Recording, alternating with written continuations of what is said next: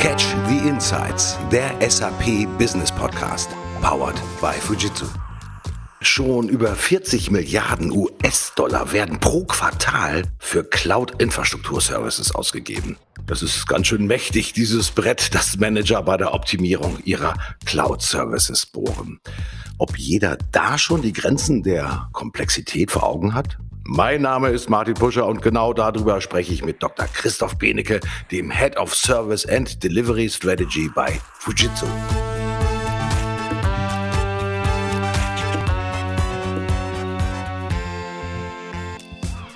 Hallo Christoph, schön, dass du da bist. Hallo Martin.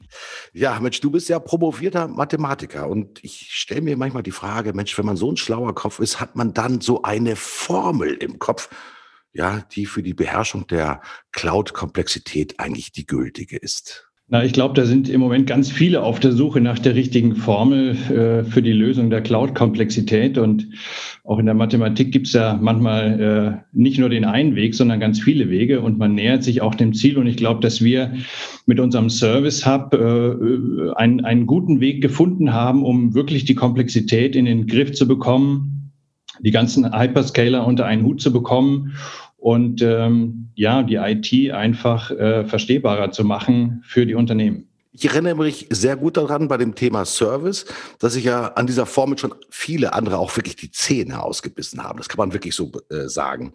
Ähm, und du hast mit einem Big Bang ja genau dieses gewünschte Resultat ja vor ja, zwei, drei Monaten, ich mal, vorgestellt, auch der Öffentlichkeit. Und ich kann mir vorstellen, dass bei der Resonanz es so eine Mischung gibt zwischen denjenigen, die megamäßig begeistert sind und den anderen, die sagen, oh, ich zweifle daran, dass das auch tatsächlich funktioniert wer zweifelt denn und wer jubelt bei dieser Community?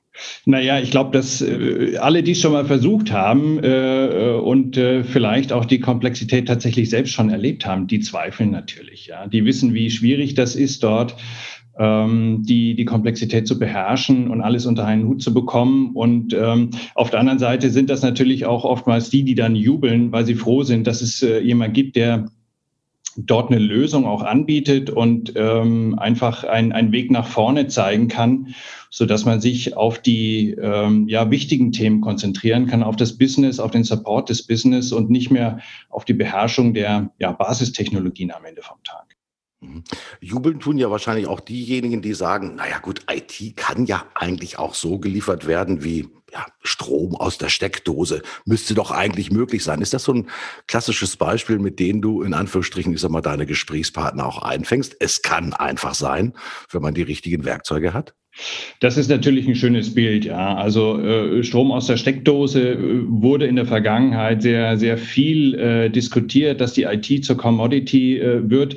Aber wir haben ja heute die Situation, dass wir mit den ähm, Hyperscalern äh, ganz viele unterschiedliche Arten von IT auch haben. Und äh, ich vergleiche das immer so ein bisschen mit den unterschiedlichen Steckdosen, die die natürlich anbieten. Da ist eine, eine Microsoft mit Azure, da ist eine Amazon mit AWS am Start und da sehen die Stecker alle ein bisschen anders aus. Und äh, der Vorteil, den wir mit dem Service Hub haben, ist im Grunde wie so, eine, wie so ein Travel-Adapter, der dort anflanscht und letztendlich diesen Strom dann auch nutzbar macht für die Unternehmen, egal ob am anderen Ende dann äh, wirklich der Hyperscaler A, B oder C oder vielleicht auch im Datacenter der Betrieb bei der Fujitsu steht.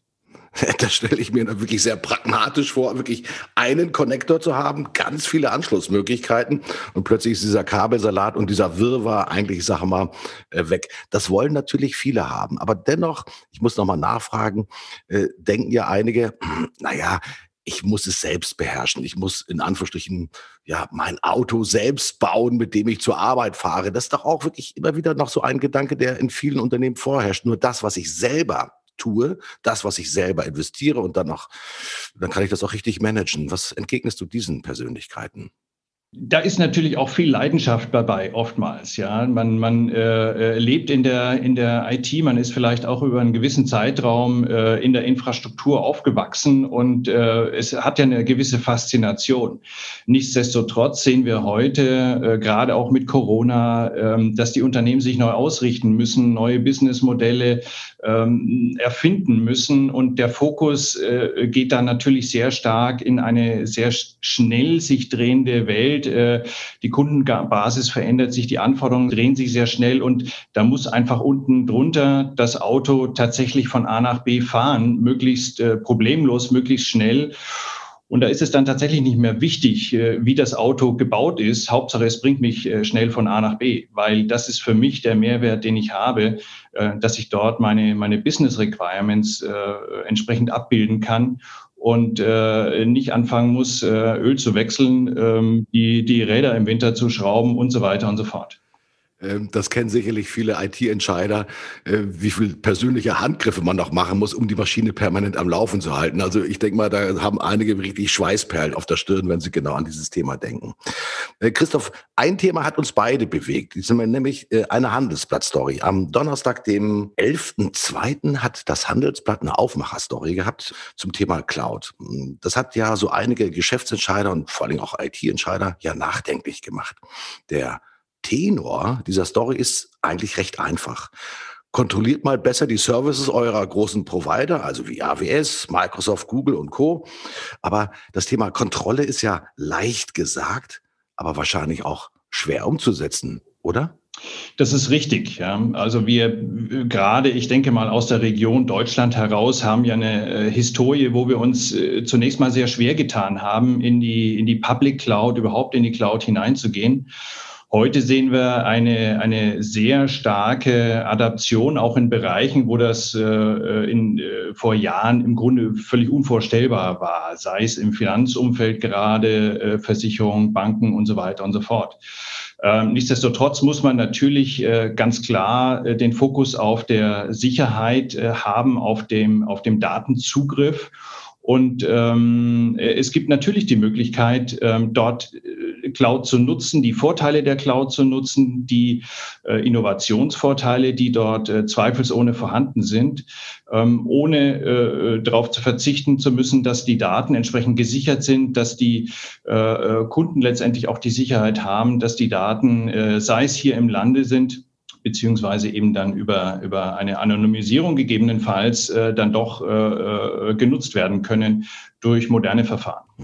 Wenn wir über die großen Hyperscaler sprechen, sprechen wir meistens über amerikanische Unternehmen. Also jeder kennt natürlich die Namen, wir haben sie auch schon gerade genannt. Nun gibt es aber eine europäische Initiative, ich würde mal sagen ein Leuchtturmprojekt im wahrsten Sinne des Wortes, äh, mit dem Namen Gaia X. Und es gibt natürlich auch für die Kollegen, die im ähm, asiatischen Bereich unterwegs sind, die kennen natürlich auch die große Smart Cloud von Alibaba. Auch das wollen wir ja nicht verschweigen. Ich sage mal, ähm, welche Rolle spielt der Service Hub auch bei ich sag mal, diesen vielleicht im Moment noch nicht ganz so arrivierten, ich sage mal, Cloud-Modellen und wie funktioniert auch da die Anbindung? Naja, die Idee des Service Hub war ja grundsätzlich, dass wir hier als Orchestrator äh, auftreten. Das heißt, wir können natürlich entsprechend einem Bedarf ähm, dort äh, Hyperscaler, andere Cloud-Anbieter äh, mit anbinden, die jetzt äh, nicht die üblichen Verdächtigen darstellen. Ähm, das heißt, äh, speziell auch um Gaia X, äh, wenn sich dort ein entsprechender Markt auch entwickelt und äh, wir sehen, dass das nachgefragt wird von unseren Kunden, von den Nutzern des Service Hubs, dann äh, wird das selbstverständlich mit angebunden. Dann ist das im Grunde wie ein weiterer Hyperscaler, eben der präferierte europäische Hyperscaler, wenn man so will, äh, den wir dann im äh, Service Hub nutzbar machen. Der große Vorteil des Service Hub ist, dass wir hier ein kontinuierlichen ähm, Entwicklungszyklus, einen, einen Release-Zyklus auch haben, so dass wir da nicht stehen bleiben in unserer Entwicklung, sagen, so, das Ding ist jetzt fertig und äh, das lassen wir jetzt mal so, sondern dass wir wirklich äh, in, in, in kurzen Abschnitten neue Features dazuschalten. Und da würde zum Beispiel so eine Gaia X, aber eben auch eine Alibaba äh, mit reinpassen. Man darf ja auch nicht vergessen, dass wir auch mit äh, gerade im, im äh, Mittelstand äh, gar nicht mal in den ganz großen Unternehmen immer ähm, äh, durchaus ja äh, eine sehr enge Bande auch äh, mit dem Markt in Asien äh, haben und äh, äh, Alibaba ist dort ein äh, Mega-Player und äh, selbstverständlich ist das was, was wir dort auch mit äh, in Betracht ziehen. Dann ist es quasi, ich nehme das Beispiel des Travel-Adapters nochmal neu auf, das du vorhin erwähnt hast. Da sind einfach nur nochmal zwei neue Konnektoren an diesem Travel-Adapter dran. Aber der Adapter selbst ändert sich ja nicht, sondern die Funktionalität, sozusagen den Strom zu liefern, also in dem Sinne die Services zu liefern, ist natürlich dann auch die gleiche, oder? So ist es. Das ist genau richtig, ja. Mhm. Ähm, sprechen wir über die großen Trends, die natürlich so viele Mitarbeiter und viele Unternehmen auch tatsächlich bewegen, gerade in der IT. Ja, die einen sprechen natürlich wieder über das Thema Machine Learning, die anderen sprechen sprechen über das Thema Edge Computing als Beispiel. Ähm, und alles ist mit Cloud-Diensten natürlich verbunden. Jetzt stelle ich dir natürlich die Frage, hm, Innovation will jeder haben. Wie weit ist denn der Service Hub auf diese Innovationsanforderungen in den Unternehmen vorbereitet? Gibt es eine Idee für das Thema Edge Computing? Gibt es eine Idee, wie man letztendlich auch die Power ja von Machine Learning tatsächlich zum Tragen bringen kann? Also der Service Hub grundsätzlich als Plattform ist, ist dafür vorbereitet. Das heißt, wir haben die Möglichkeit, äh, beispielsweise äh, Edge-Geräte mit anzubinden. Ähm, am Ende vom Tag ähm, Edge Computing ähm, oder auch ähm, die, das Sammeln von großen Datenmengen, um sie auszuwerten, nutzbar zu machen. Ähm, dort haben wir eine entsprechende Plattform verfügbar. Äh, wir haben auch unsere, unsere Konzernmutter in Japan, ist da sehr kreativ, sehr innovativ und bietet dort schon äh, teilfertige Lösungen an. Äh, es geht darum, dort eben sehr schnell äh, Daten äh, verfügbar zu machen. Und äh, wir können das natürlich kombinieren auf der anderen Seite mit dem Zugriff auf die Hyperscaler, mit den innovativen Technologien dort, mit dem Machine Learning. Du hast es angesprochen. Ähm, aber es gibt ja noch viele andere äh, Möglichkeiten, die man dort nutzen kann. Und das ist eben der große Vorteil. Man kann die Daten zentral im Service Hub halten. Man kann dort vielleicht auch eine Anonymisierung vornehmen, wenn das notwendig ist, bevor man sie dann weiterverarbeitet und äh, kann dann parallel wirklich äh, Service A von Amazon, Service B von Microsoft oder Alibaba oder wie auch immer nutzen, um wirklich das Beste dann in Summe für den, äh, den eigenen Markt, für das eigene Business dort äh, rauszuholen und wirklich den Service Hub mittendrin als Spinne im Netz, als Travel Adapter äh, einzusetzen das Beispiel des Travel Adapters wird uns nicht mehr loslassen, glaube ich mal. Das trifft es natürlich ist mal zu 100 Prozent. Kostenkomponenten sind für Unternehmen eine ganz wichtige Größenordnung. Und äh, Christoph, wir beide wissen, und ich denke mal, wenn wir zu unseren IT-Experten und zu den Business-Experten rüber äh, gucken, die werden uns das bestätigen. In der IT sind häufig, ich sag mal, 80 Prozent der Budgets halt wirklich im Betrieb gebunden, ja, äh, um die Services am Laufen zu halten, um Updates zu machen, um Patches einzuspielen und so weiter und so fort.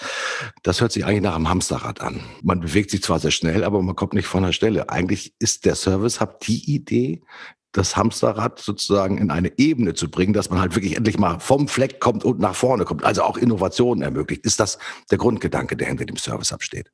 Das ist, das ist genau richtig. Und wir haben, im Grunde haben wir zwei äh, Bereiche, wo das, wo das zutrifft. Wir haben es vorhin angesprochen, so eine Plattform zu bauen, die wirklich die Hyperscaler mit anbindet. Das ist ein enormer Aufwand. Wenn man sieht, wie heute in der Open Source Welt äh, ein Release das nächste jagt im Prinzip, äh, bis man das alles getestet hat, integriert hat, äh, äh sicher ist, dass es nachher wieder funktioniert, vielleicht auch mit bestimmten Compliance-Anforderungen äh, dort sehr aufwendige Prozesse hat, um sowas nachzuvollziehen.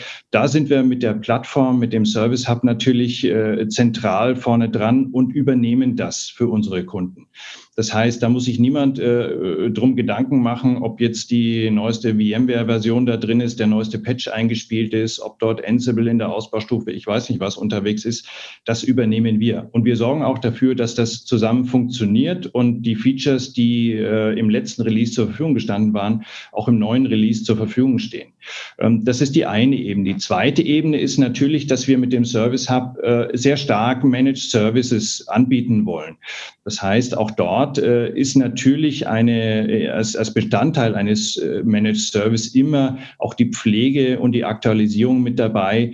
Das heißt, auch auf dieser Ebene übernehmen wir dann äh, in dem Managed Service die Aktualisierung und sorgen dafür, dass äh, wirklich der Fokus auf den Innovationen bleiben kann, dass man sich überlegen kann als Unternehmen, wie kann ich die Services ideal nutzen, um das Businessmodell zu unterstützen und man hat wirklich dann hinten dran nicht die Notwendigkeit, selbst Hand anzulegen, um Patches einzuspielen, irgendwelche Security-Themen zu beobachten. Das tun wir an zentraler Stelle. Der Service Hub an sich ist ja auf Skalierbarkeit angelegt. Äh, auf der einen Seite natürlich für die interne Skalierbarkeit, dass es egal ist, ich sag mal, welchen Hyperscaler oder welchen Service man nutzt, dass man das halt wirklich sehr behende und sehr einfach managen kann. Aber jetzt gucken wir mal auf Fujitsu. Da ist natürlich auch so, ihr deckt natürlich auch, ich sag mal, in Skalierbarkeit. Entlehnt aus dem äh, iStore von Apple oder von Google ähm, Store, do once, use many. Das heißt, einmal die Intelligenz reinbringen, die Blueprints reinbringen, und dann halt wirklich, ich sag mal, allen es zur Verfügung zu stellen. Das macht, glaube ich, erst wirklich den Charme aus, oder? Das ist richtig. Wir, wir haben natürlich auch dort wieder äh, mehrere äh, Komponenten. Der Service Hub, den haben wir hier in, in, in Deutschland äh, in Unterstützung natürlich unserer globalen Organisation gebaut. Ähm, da haben die Kollegen aus unseren Global Delivery Centers auch äh, mitgewirkt und äh, wir wollen den natürlich auch in dem Rest von Fujitsu in den anderen Regionen zur Verfügung stellen und ähm, haben dort äh, sehr viele Gespräche. Das hilft natürlich einmal uns als Fujitsu, auf der anderen Seite hilft das natürlich auch unseren Kunden, die dann global auf den Service Hub zurückgreifen können, egal in welcher Region sie sind ähm, und äh, finden dort immer wieder eine äh, identische Umgebung vor.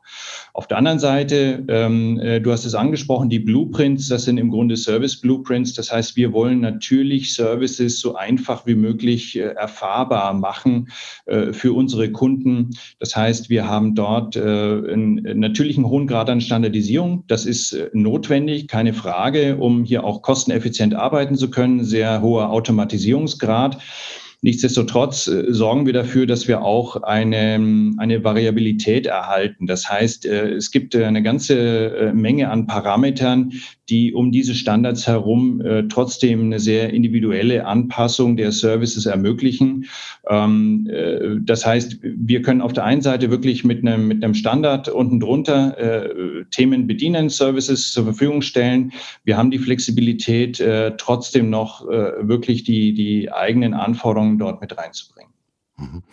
Ähm, ich komme nochmal zurück auf den Handelsblattartikel, über den wir eingangs auch gesprochen haben, also mit der großen Überschrift Cloud, Risikokontrolle etc. Ähm, eine zweite wichtige Botschaft war ja in diesem Artikel auch mit verbunden. Achtet auf die Sicherheit eurer Daten. Das ist natürlich im deutschsprachigen oder ich sag mal im westeuropäischen Rahmen natürlich viel stärker diskutiert als vielleicht in äh, Nordeuropa oder in, in, Südeuropa. Hier sind wir ganz besonders empfindlich, ich will es mal so sagen. Ja, und man guckt natürlich darauf, hm, mit welchen Zertifizierungen arbeitet denn so ein Unternehmen? Und ich weiß von euch, es gibt nämlich eine Buchstaben-Zahl-Kombination, die eigentlich, ich sag mal, das wirklich auf den Punkt bringt. Welche ist das?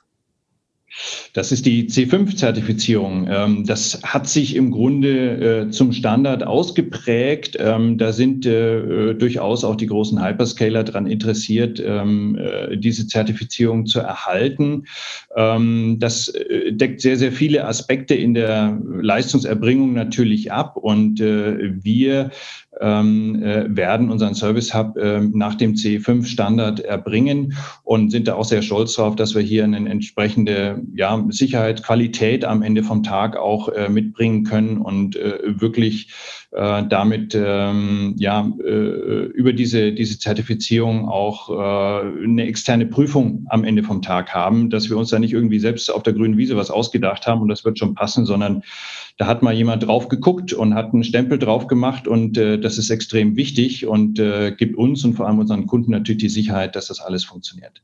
Ja, kleiner Personality-Hack für diejenigen, die sagen, C5, wie ist das eigentlich entstanden? Ich sage euch mal tatsächlich, wie das entstanden ist, denn das heißt in der wörtlichen Ausprägung Cloud Computing Compliance Controls Catalog. Deswegen fünfmal das C.